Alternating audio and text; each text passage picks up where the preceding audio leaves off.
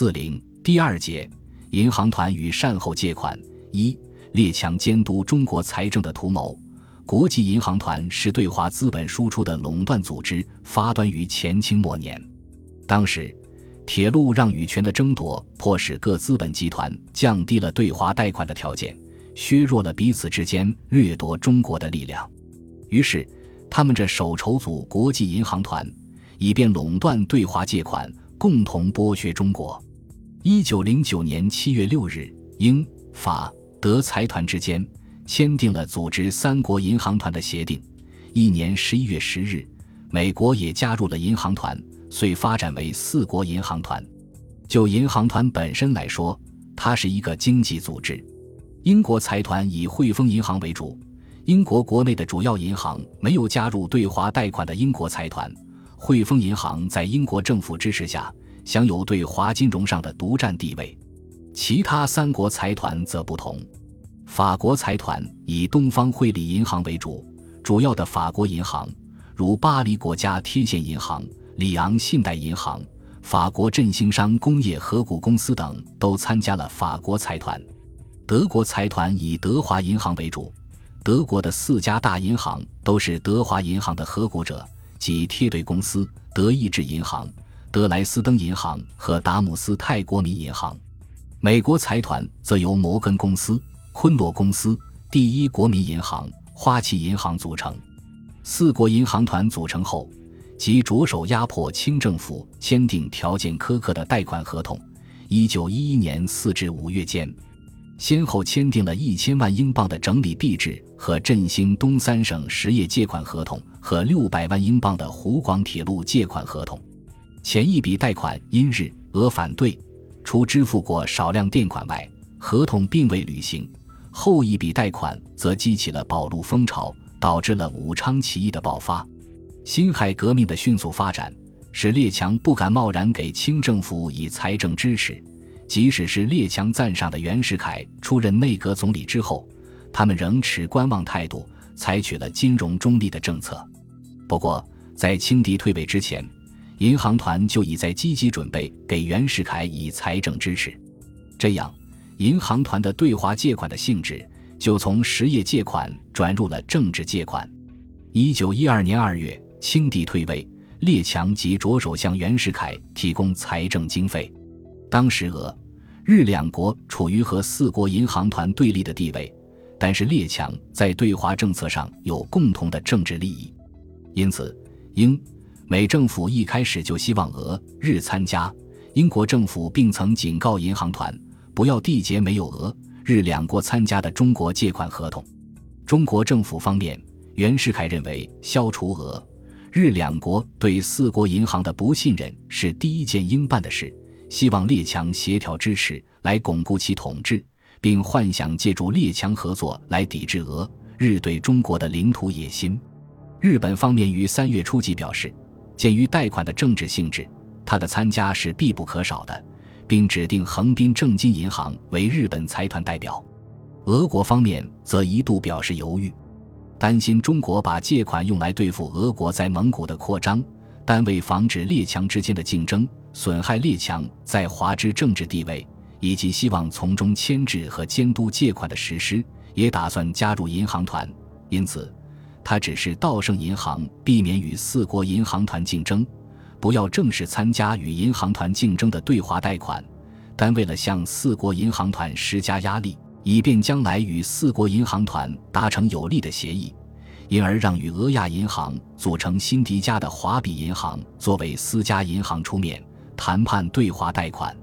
当时，中国政府方面由唐绍仪主持借款谈判，他力图利用外国银行家之间的竞争来获得借款，因此。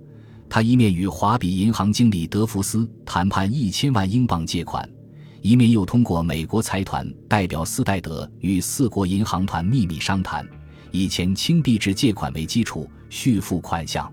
唐考虑到一千万英镑不能满足中国方面的财政善后的需要，于是遂有成立善后大借款的拟议。当时，中国政府急需七百万两银子。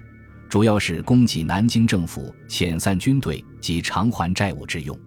以英国为主的四国银行团为了支持袁世凯稳定局势，同意在阳历三月份内向南京政府方面提供七百万两作为军事善后之用。源于二月二十七日即电请南京政府财政总长陈锦涛向上海汇丰、汇理、花旗、德华四行提款。次日，汇丰银行向南京政府提交了首批二百万两垫款。以中国轮船招商局船只作为担保，这笔垫款事后通知了俄日两国，并建议俄日两国参加。同时，唐绍仪又向四国银行团提出了三至六月的垫款要求，和在夏季达成一笔共五年用的六千万英镑善后大借款的建议。由于北京发生兵变，四国银行团借口局势不稳，没有续付垫款，并且提出了额外要求。要袁世凯保证，除了四国银行团外，不接洽任何重要借款。唐绍仪本来就厌恶银行团的垄断，现在银行团又被约不续付垫款，遂向银行团声明：中国此后借款皆自有选择之权。然而，袁世凯却于三月九日以信函方式接受了银行团的要求。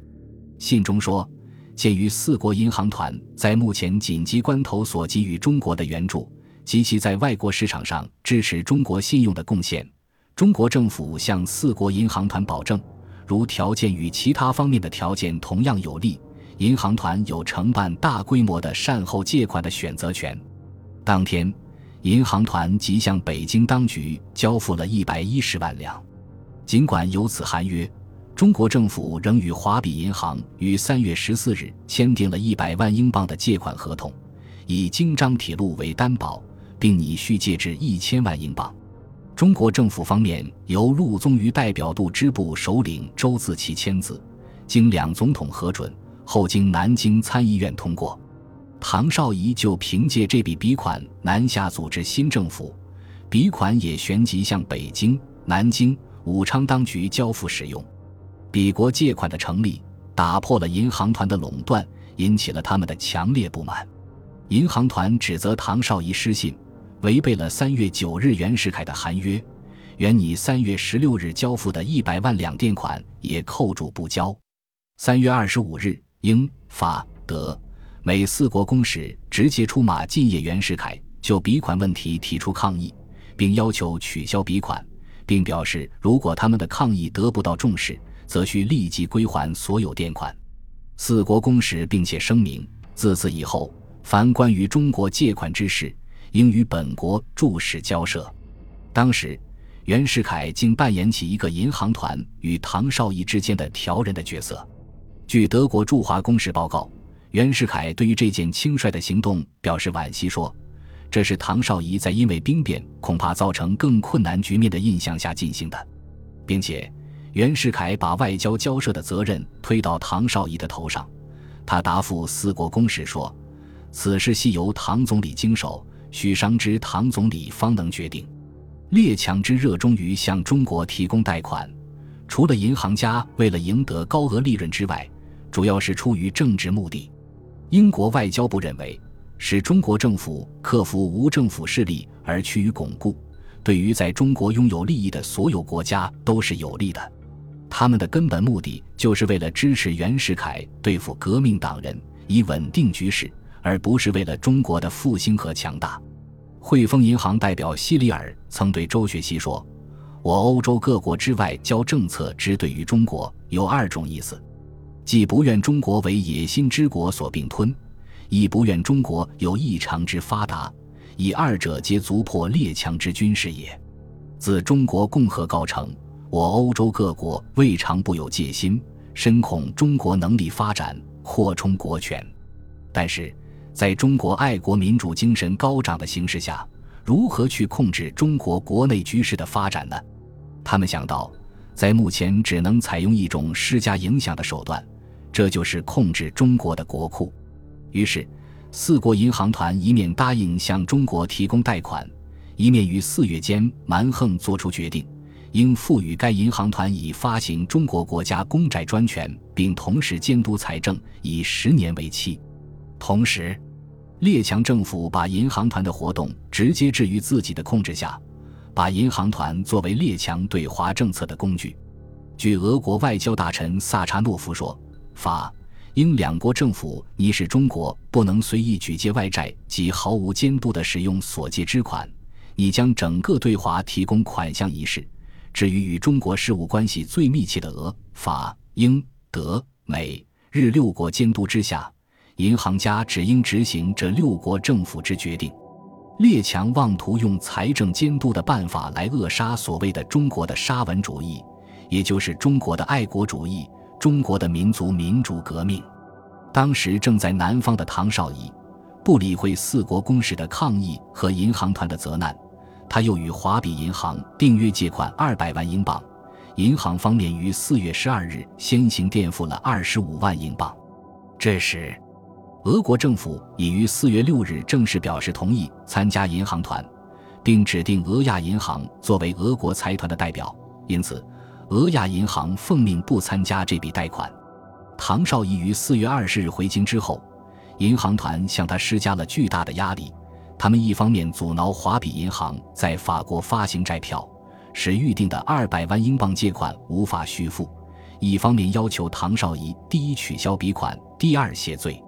唐绍仪为了从银行团获得急需的款项，被迫于四月二十三日拜谒英、法、德、美四国公使。表示道歉，并根据他们的要求，在与袁世凯商议之后，于四月二十七日正式具名致函银行团，宣布取消笔款，并同意中国政府将不从银行团未来借款中偿还从彼国公司方面借到的数目。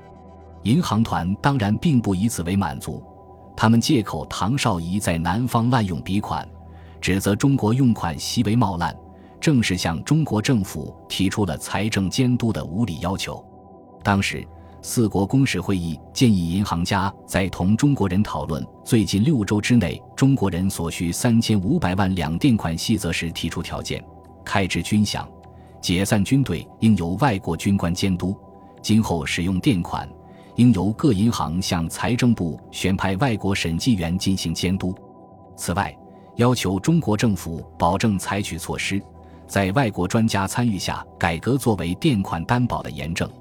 五月初，唐绍仪在与银行团谈判时，对于监督条件严正表示：“国民绝不承认，故意不敢允诺，断然拒绝了银行团的无理要求，谈判陷于僵局。”银行团蓄意打击唐绍仪，他们扬言非唐辞职不能借款。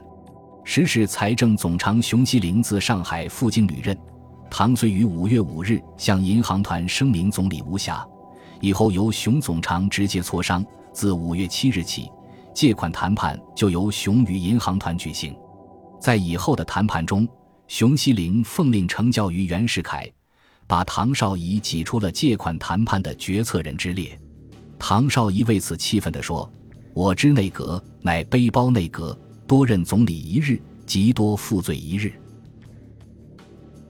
本集播放完毕，感谢您的收听，喜欢请订阅加关注，主页有更多精彩内容。